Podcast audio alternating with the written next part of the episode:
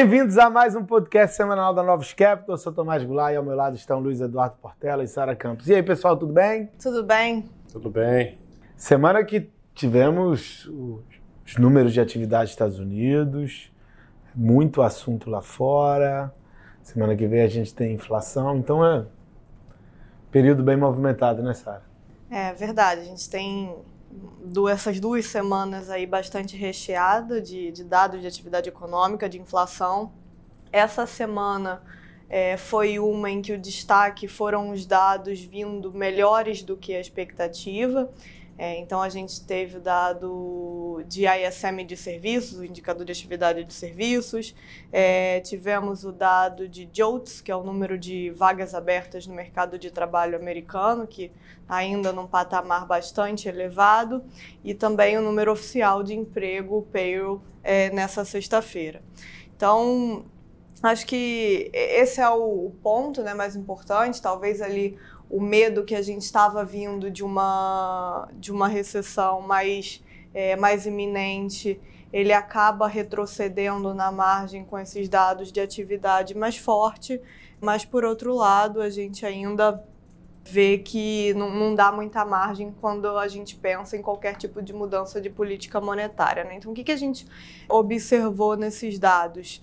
Quando a gente olha para o mercado de trabalho, por mais que ele seja um indicador que a gente fala que é lag, né, que é atrasado em relação aos demais dados. É, a gente vê um mercado de trabalho bastante firme. O, o payroll mostrou uma criação também de empregos, é, empregos forte. Mas acho que o mais importante nem é a criação de, de vagas em si, mas o, o conjunto do, dos outros números. Né? O que eu quero dizer com o conjunto dos outros números? É, a taxa de, de participação ela, ela recuou no mês, então a gente não está conseguindo voltar para o tamanho da força de trabalho que a gente tinha no período pré, pré-Covid, inclusive recuou e também ali na, na parcela onde é considerada mais relevante dentro da força de trabalho, né, que é a população no auge da, da força de trabalho, que é entre 25 e 54 anos.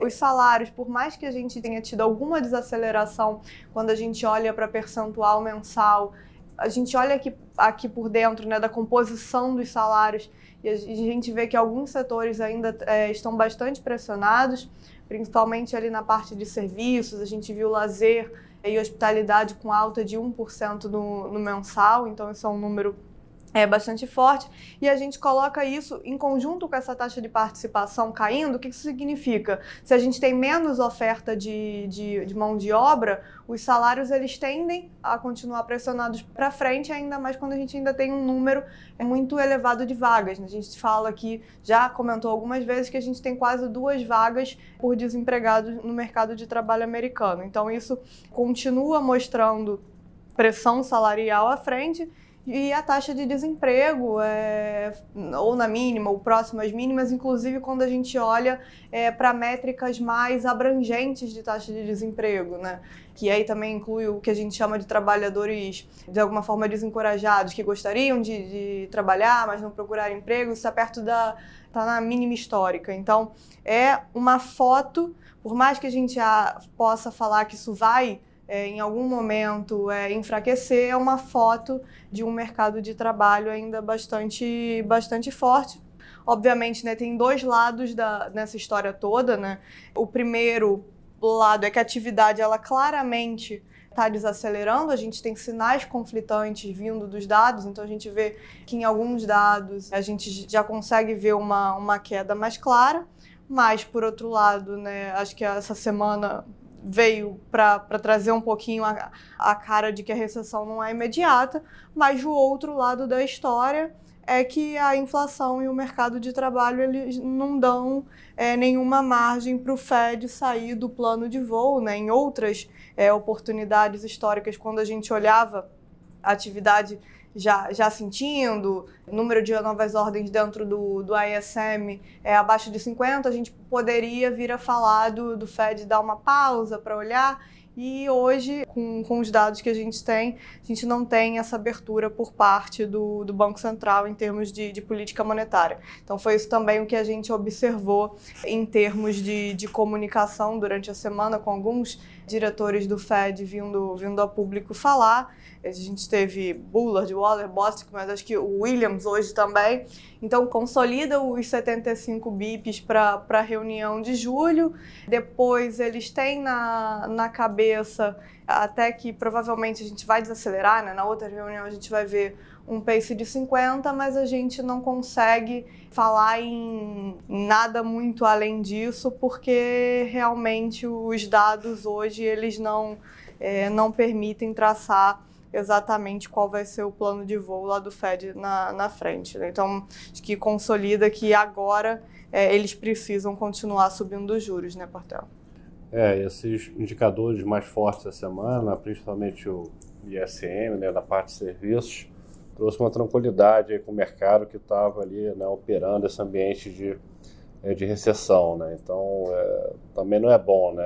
A gente está num ambiente de muito aperto do Fed, então a gente sai né, de, de, 8 pra, de, de 80 para 8, um ambiente de, de, de recessão, acaba que fica ruim para os ativos é, de risco, né, principalmente quando a gente olha né, o dólar smile, né, que a gente chama, né, que o dólar fica muito forte quando está num, num risk-off muito grande, e o dólar também fica muito forte quando a gente está aí no ambiente de forte aperto do Fed, né, só os Estados Unidos é, é subindo o juro. Né? Então, é, eu acho que esse indicador é, virou aí um pouco da dinâmica do mercado, né, as commodities é, é, arrefeceram ainda da grande queda que teve é, semana passada, principalmente a parte agrícola e voltou, voltou a subir.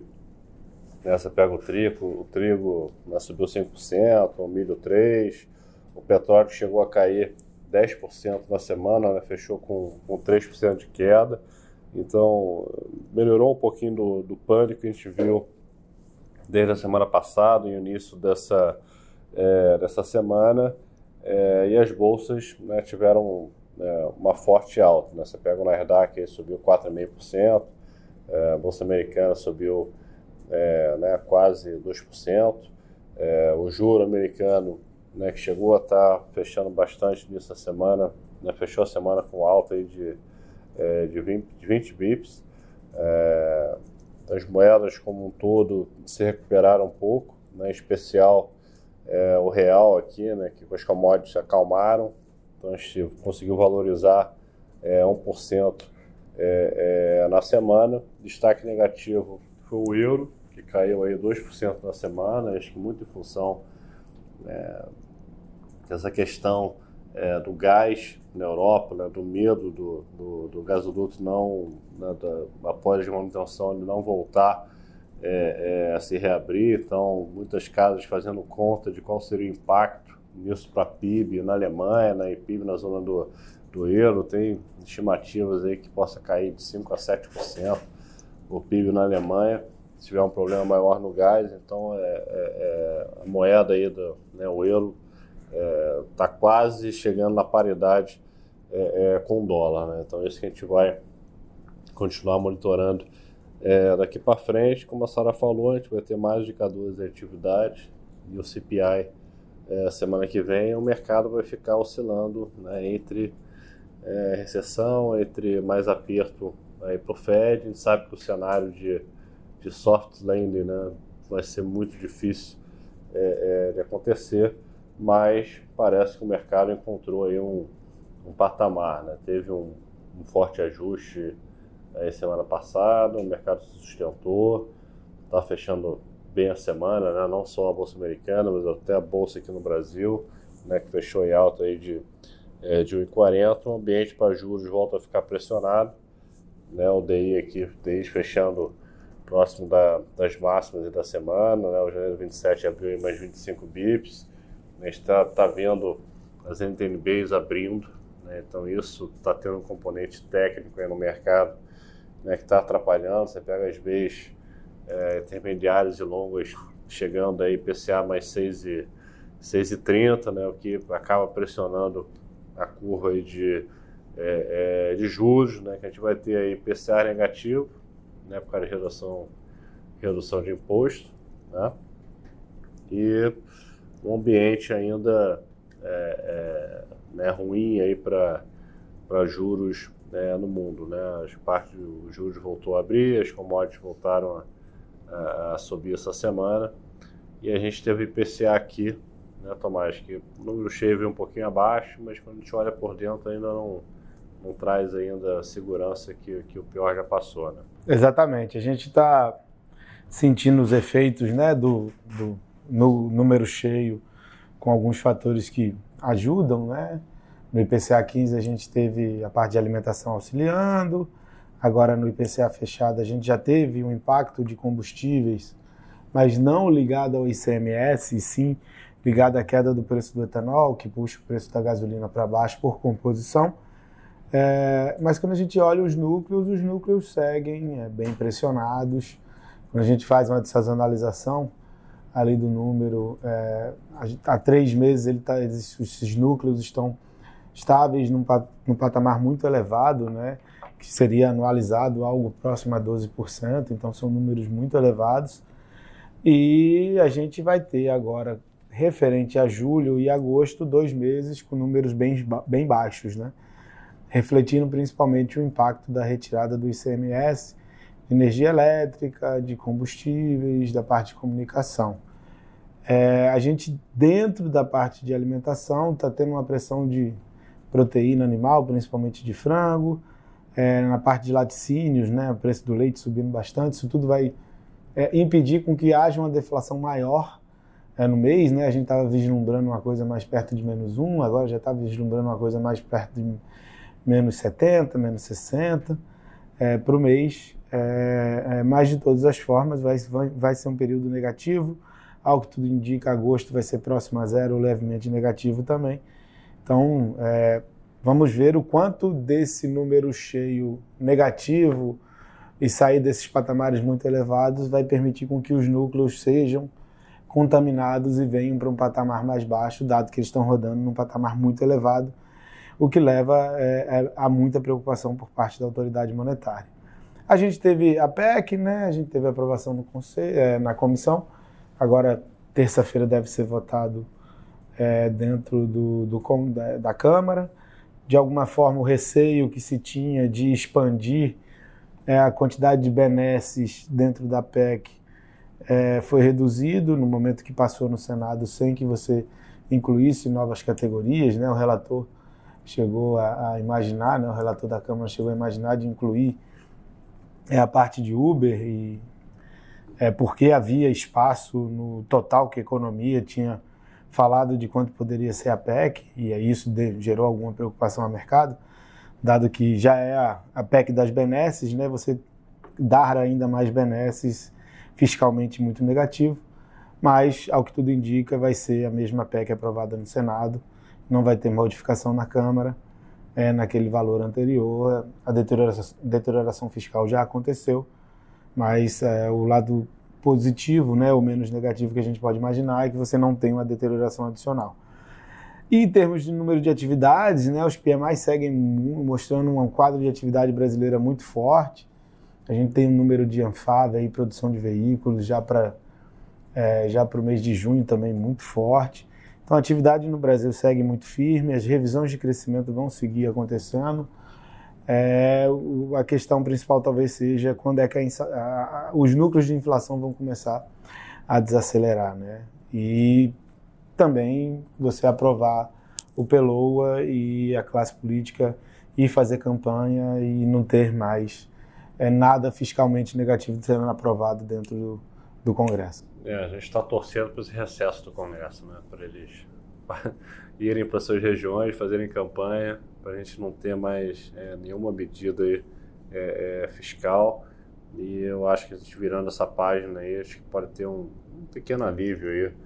É, acho que principalmente na parte de juros, eu acho que isso ainda está tá, tá pegando, né? não só no ambiente global, mas o medo ali que na hora da votação do, da PEC tem alguma, tem alguma é, é, surpresa. Né?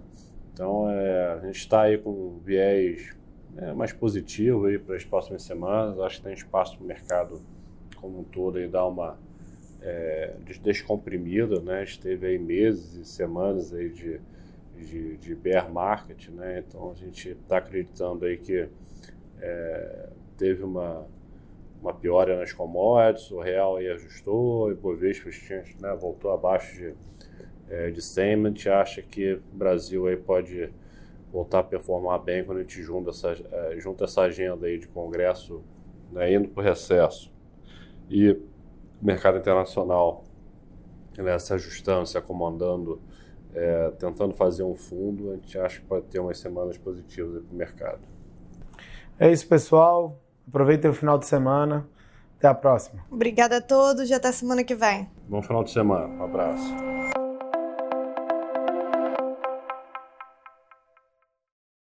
Novos Capital, gestora de recursos limitada, não comercializa nem distribui cotas de fundos de investimento ou qualquer outro ativo financeiro. Este podcast não constitui uma oferta de serviço pela Novos e tem caráter meramente informativo.